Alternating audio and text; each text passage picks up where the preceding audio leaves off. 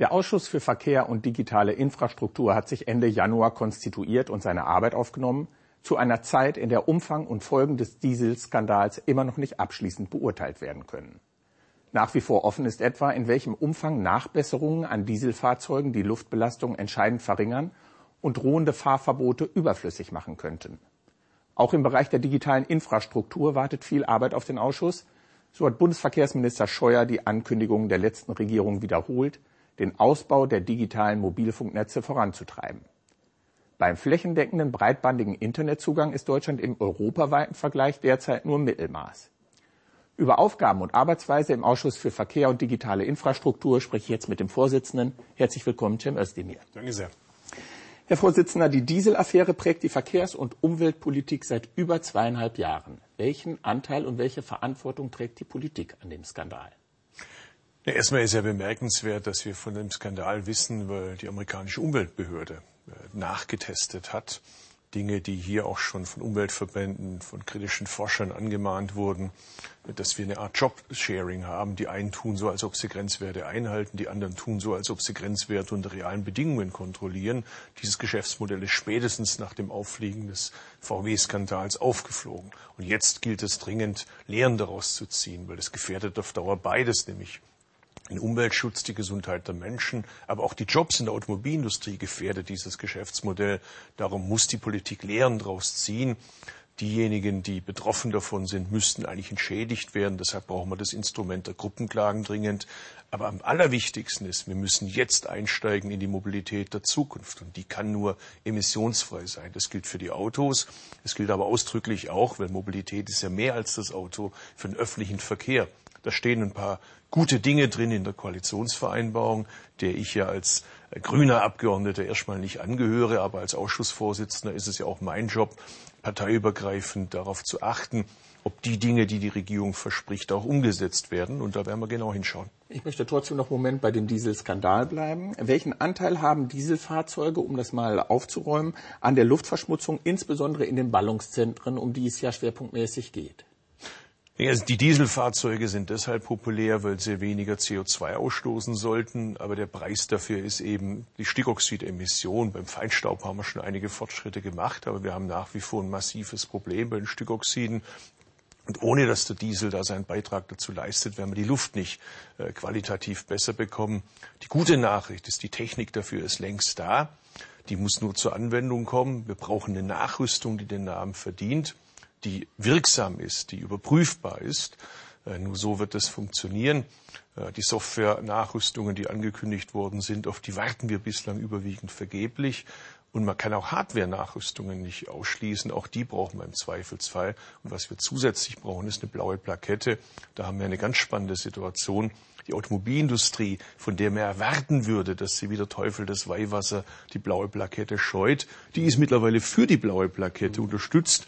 Äh, diejenigen, die das in der Politik auch wollen. Und jetzt wehrt sich noch ein bisschen die Bundesregierung dagegen und das zuständige Ministerium. Ich hoffe, dass Sie in dem Fall auf die Automobilindustrie hören und den Weg freimachen für die blaue Plakette, dann hören wir auf mit dem Flickenteppich, dass Sie möglicherweise bald so ein dickes Handbuch brauchen, wenn Sie von Nord nach Süd fahren und wissen wollen, in welche Stadt dürfen Sie mit welchem Fahrzeug reinfahren und mit welchem nicht. Aber im Moment sind in vielen Städten, in Ballungszentren, die Grenzwerte werden überschritten. Ist die Luftverschmutzung zu hoch? Sind denn derzeit, die blaue Plakette, sie mag kommen, sie kann kommen, aber ganz aktuell, die Grenzwerte werden äh, überschritten. Wären dann Fahrverbote unumgänglich, um die Grenzwerte einhalten zu können nach jetzigem Stand? Also wenn die Politik nichts macht, dann kommen die Fahrverbote, weil die Gerichte sie erzwingen. Aber wir sollten alles dafür tun, sie zu vermeiden. Das ist jetzt nicht so, dass es Gott gegeben ist. Wir können ja was tun. Es gibt ja die Instrumente. Einige habe ich genannt. Das ist das Thema Nachrüstung. Das andere Thema ist die blaue Plakette. Bleiben wir kurz bei der Nachrüstung. Würden alle manipulierten Dieselfahrzeuge nach- und umgerüstet werden, wären dann die möglichen Fahrverbote vom Tisch, weil die Grenzwerte dann eingehalten werden könnten? Ja, wenn die Grenzwerte eingehalten werden, dann braucht man logischerweise auch keine Fahrverbote. Aber ich Könnten diese denn eingehalten werden, wenn die manipulierten Fahrzeuge umgerüstet würden? Naja, Würde das Wahrheit, ausreichen? Zur Wahrheit gehört dazu, dass man es natürlich nicht von heute auf morgen machen kann. Es wird eine Weile Zeit in Anspruch nehmen, weil die Versäumnisse eben immens sind. Zur Wahrheit gehört aber auch dazu, wir dürfen es nicht nur aufs Auto reduzieren. Also die Leute müssen auch eine Möglichkeit haben, in die Stadt zu kommen oder sich in der Stadt zu bewegen, jenseits des Autos. Also müssen wir auch das Thema Busse, Bahnen, den Nahverkehr, das Fahrrad, den Fußgänger, alles das muss ebenfalls in Betracht genommen werden.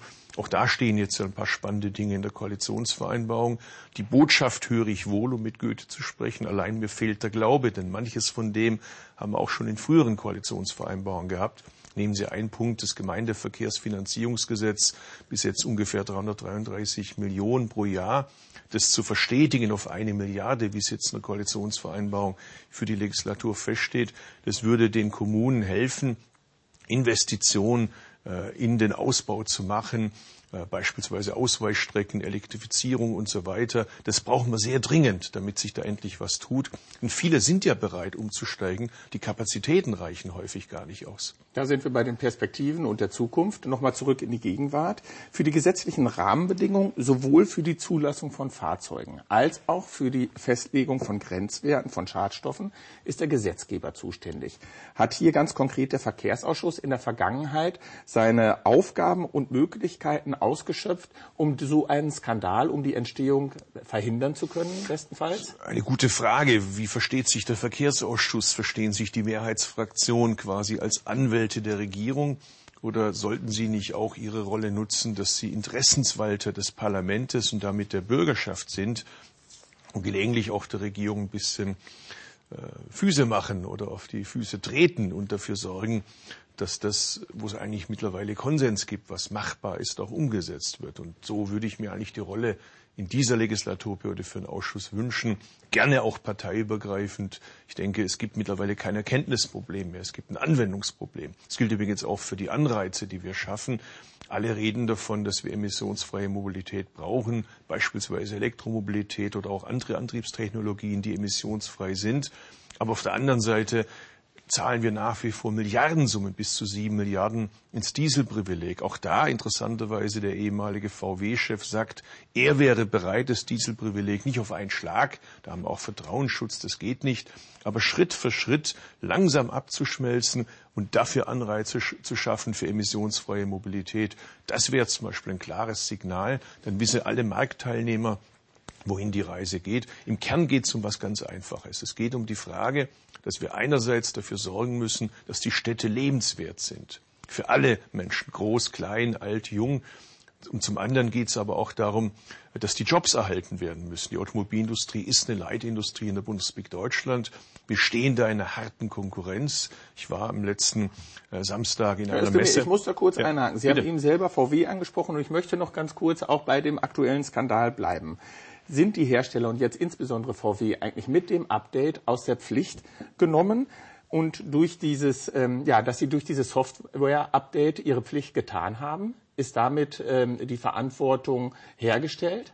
Klares Nein. Also auch das Thema Hardware, äh, Hardware-Nachrüstung kann nicht vom Tisch genommen werden und Schauen Sie, wir reden jetzt schon seit Jahren über dieses Thema. Ich war jetzt kürzlich auf einer Messe in Stuttgart in meinem Wahlkreis und habe mir jetzt mal im Premium-Bereich mal die Fahrzeuge angeschaut. Und ich bin von Stand zu Stand und habe alle gefragt, welches Auto kann ich jetzt bei euch kaufen und mitnehmen?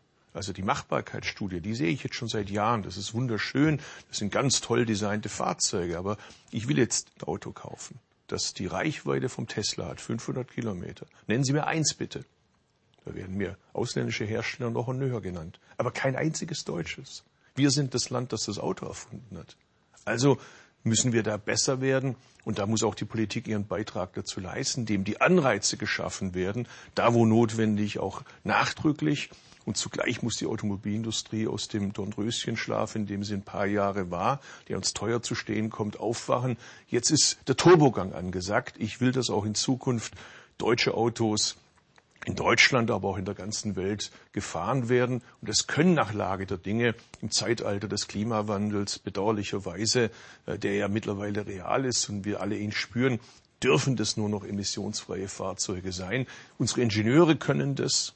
unsere Forschungslandschaft kann das, unsere Hochschulen können das, aber es gab in der Vergangenheit eine unheilige Kumpanei. Auf der einen Seite in der Politik, auf der anderen Seite der eine oder andere Autoboss, die geglaubt haben, man kann den Status quo in die Zukunft retten. Dieses Modell ist gescheitert. Bleiben wir bei der Politik. Bundesverkehrsminister Scheuer sprach in seiner ersten Rede, als Minister davon, unbedingt Vertrauen in der Bevölkerung zurückgewinnen zu wollen und auch zu müssen. Teilen Sie die Einschätzung des Ministers, dass hier von politischer Seite aus Handlungsbedarf besteht? Naja, wie könnte ich dem widersprechen? Aber äh, ich werde Das ist aber ja auch, auch ein Stück weit ein Schuldeingeständnis, wenn angemahnt wird, dass Politik Vertrauen zurückgewinnen muss. Bei einer äh, man kann das ja durchaus personalisieren. Man muss ja jetzt nicht äh, von der ganzen Politik sprechen, sondern das gilt natürlich auch für das Haus, das er leitet. In dem Fall sein Vorgänger. Man muss dem neuen Minister natürlich fairerweise auch eine Chance geben, da auszumisten und einen Neubeginn zu starten. Er hat da vieles angekündigt. Nochmal, auch in der Koalitionsvereinbarung stehen ein paar spannende Dinge dieser Ausschuss, dessen Vorsitzender ich bin, wird ihn daran messen, was er selber in seiner ersten Rede angekündigt hat ist, und was in der Koalitionsvereinbarung steht. In Ihrem Gremium dann machen ja, selbstverständlich. Können, um wir werden ihn auch unterstützen, wenn es Widerstand gibt, um die Dinge durchzusetzen. Aber wir messen ihn an dem, was er angekündigt hat, nämlich, dass es da jetzt zu einem Neubeginn kommen soll. Ein weiteres zentrales Thema Ihres Ausschusses ist die digitale Infrastruktur. Hier steht der seit langem geforderte flächendeckende Breitbandausbau im Fokus. In welcher Form werden Sie sich damit konkret im Ausschuss beschäftigen können? Ja, auch da stehen ja wieder spannende Dinge drin, die die Koalition sich vorgenommen hat, aber die standen halt früher auch schon drin und wir verschieben immer die Ziele um ein paar Jahre und kommen nicht wirklich vom Fleck. Wir wissen mittlerweile, für die Konkurrenzfähigkeit des Standorts Deutschland ist neben exzellenten Schulen, Ausbildungseinrichtungen eben auch ganz zentral, dass es den Bäcker, den Metzger auf dem Dorf gibt, aber halt auch ein schnelles Internet gehört dazu, genauso äh, wie die Brücke, die für den Schwerlastverkehr nutzbar ist. Und wenn wir das nicht alles hinkriegen, dann werden Räume in Deutschland abgehängt und das sind dann auch oft die Räume, das kann man ja empirisch belegen, wo die Rattenfänger von ganz rechts außen dann ihre Stimmen holen. Also wenn wir was tun wollen für den gesellschaftlichen Zusammenhalt, auch für die Konkurrenzfähigkeit, dass sich Mittelständler ansiedeln im ländlichen Raum, dann brauchen wir schnelles Internet, das den Namen verdient. Da muss man sich natürlich auch die Telekom anschauen, da muss man sich das Vectoring anschauen. Ich glaube nicht, dass das, was wir in der Vergangenheit unter Führung des Verkehrsministeriums gemacht haben, fleißig Kupferkabel verlegen, während die Welt mittlerweile das Glasfaser längst erfunden hat, das brauchen wir auch in Deutschland und zwar auch im Turbogang. Woran liegt es, dass die flächendeckende Versorgung dann äh, nach wie vor nur gefordert, aber konkret nicht umgesetzt wurde mit breitbandigem Internet?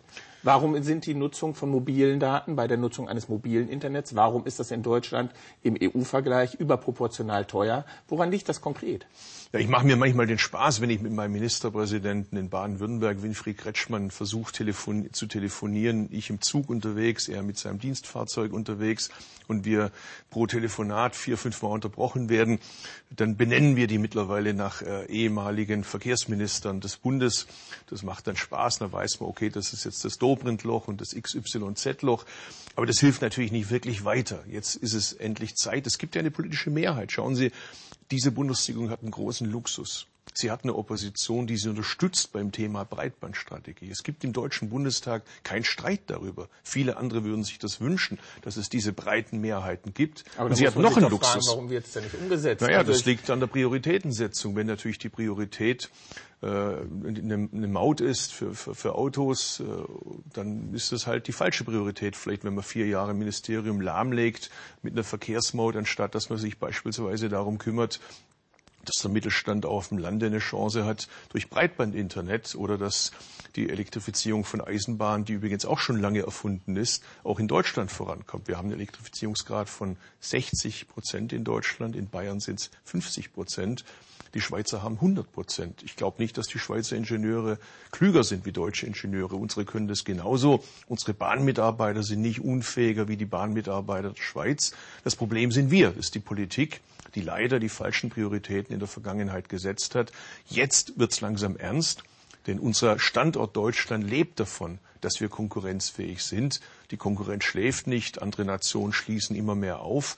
Also ist der entscheidende Punkt für die Konkurrenzfähigkeit unserer Volkswirtschaft die Infrastruktur. Da steht natürlich das Breitbandinternet neben exzellenten Schienenverbindungen, exzellenten Autoverbindungen, übrigens auch dem Thema vernetztem Fahren, automatisiertem Fahren, das natürlich genauso dazugehört, das sind eine steht Menge da Ziele. im Mittelpunkt. Kommen wir auch mal zu der politischen Umsetzung, kommen wir zu Ihrem Gremium. Ähm, das Kräfteverhältnis im Ausschuss entspricht dem des Bundestages. So ist es. Wie können Sie sich dann dennoch oder wie können sich ganz allgemein die Oppositionsparteien dennoch mit diesen Themen konstruktiv beschäftigen im Ausschuss? Ich achte natürlich schon als Ausschussvorsitzender, dass die Oppositionsfraktionen zu ihrem Recht kommen. Ich achte aber auch darauf, dass wir schauen, ob es nicht ein paar Punkte gibt, wo wir vielleicht auch Dinge rausdestillieren können, wo wir uns einig sind. Also ich mache es nochmal ganz konkret, wenn die Koalitionsfraktion, insbesondere der Verkehrsminister, unser Ansprechpartner, das umsetzen möchte, was er in seine eigene Koalitionsvereinbarung mit reinverhandelt hat, dann hat er in vielen Fragen uns als Partner. Das gilt auch für mich als Ausschussvorsitzenden und als Angehörigen einer Oppositionsfraktion. Und ich glaube, da spreche ich für viele auch in der Opposition im Deutschen Bundestag. Da gibt es eine hohe Bereitschaft. Wir haben uns ja zum Beispiel zusammengesetzt äh, beim Thema äh, Schiene wie wir die Elektrifizierung erhöhen wollen, wie wir schauen wollen, dass die Leute hier auch äh, besser vorankommen, damit wir auch eine Alternative haben. Da gibt es ein hohes Maß an Einigkeit. Und jetzt gilt eben die Frage, setzt man das auch tatsächlich um? Die Ausrede, wir haben das Geld dazu, gibt es in Zeiten spulender Steuereinnahmen sicherlich nicht. Wir haben eine Luxussituation in Deutschland, die sich viele in Europa wünschen würden. Das Geld ist da, die politischen Mehrheiten sind dafür da, die Erkenntnisse sind da, wir haben die Wissenschaftler dafür, wir haben die Ingenieure dafür. Was es jetzt braucht, sind in Berlin Mehrheiten und Kräfte, die das auch durchsetzen wollen. Und es braucht welche, die es überprüfen und kontrollieren. So sehe ich meine Jobbeschreibung. Inwieweit ist es für Sie als Politiker der Grünen eine Herausforderung, dass Sie sich als Ausschussvorsitzender bei der Leitung dieses Ausschusses schwerpunktmäßig und größtenteils ja mit den Themen und den Vorschlägen aus den Regierungsparteien beschäftigen müssen. Löst das in Ihnen einen naja, das ist aus? Teil der Jobbeschreibung, dass ich jetzt nicht der grüne Ausschussvorsitzende bin, sondern ich bin der Ausschussvorsitzende eines Verfassungsorgans des Deutschen Bundestags. Das nehme ich ernst und als solcher habe ich überparteilich zu arbeiten. Das tue ich. Aber was mir dabei hilft, ist, dass die Themen, mit denen wir es zu tun haben, ja Themen des Alltags sind, die Sie berühren, die mich berühren, die meine Kinder berühren. Schauen Sie, wenn ich Urlaub plane, das hätte ich mir jetzt früher auch nicht träumen lassen. Dann fragt meine zwölfjährige Tochter, wie ist denn das da mit dem Internet? Komme ich da ins Netz? Kann ich da Fotos hochladen, runterladen? Also da merke ich ja im Alltag schon, wie sich das äh, bei mir selber ausprägt auf meine Entscheidungen. Insofern sind das ja Themen, die mit unser aller Leben zu tun haben, die wir dort umsetzen können. Neulich, als wir es mit diesem äh, Datenabgreifen zu tun hatten bei Bundesbehörden, haben wir uns auch im Ausschuss damit beschäftigt, weil natürlich jeder in seinem Wahlkreis Mittelständler hat, die sich fragen, was ist denn mit uns, wenn schon der Bund seine Daten nicht schützen kann? Wie sollen wir als Mittelständler unsere Daten schützen, wenn fremde Mächte versuchen, äh, hier in unsere Datennetzwerke einzudringen, möglicherweise sensible äh, Dinge, äh, denken Sie an die Infrastruktur, Krankenhäuser etc., möglicherweise lahmlegen können? Also das sind ja Fragen, die haben mit unserer aller Leben zu tun. Und ich kann Ihnen sagen, das ist extrem spannend und interessant. Und wenn man dann auch noch das Gefühl hat, man tut was Gutes für die Leute, dann hilft es auch. Dann wünsche ich Ihnen gutes Gelingen bei der Leitung der Ausschusssitzung. Danke sehr. Vielen Dank für den Besuch. Das war unsere Sendung im Interview. Vielen Dank auch für Ihr Interesse und auf Wiedersehen.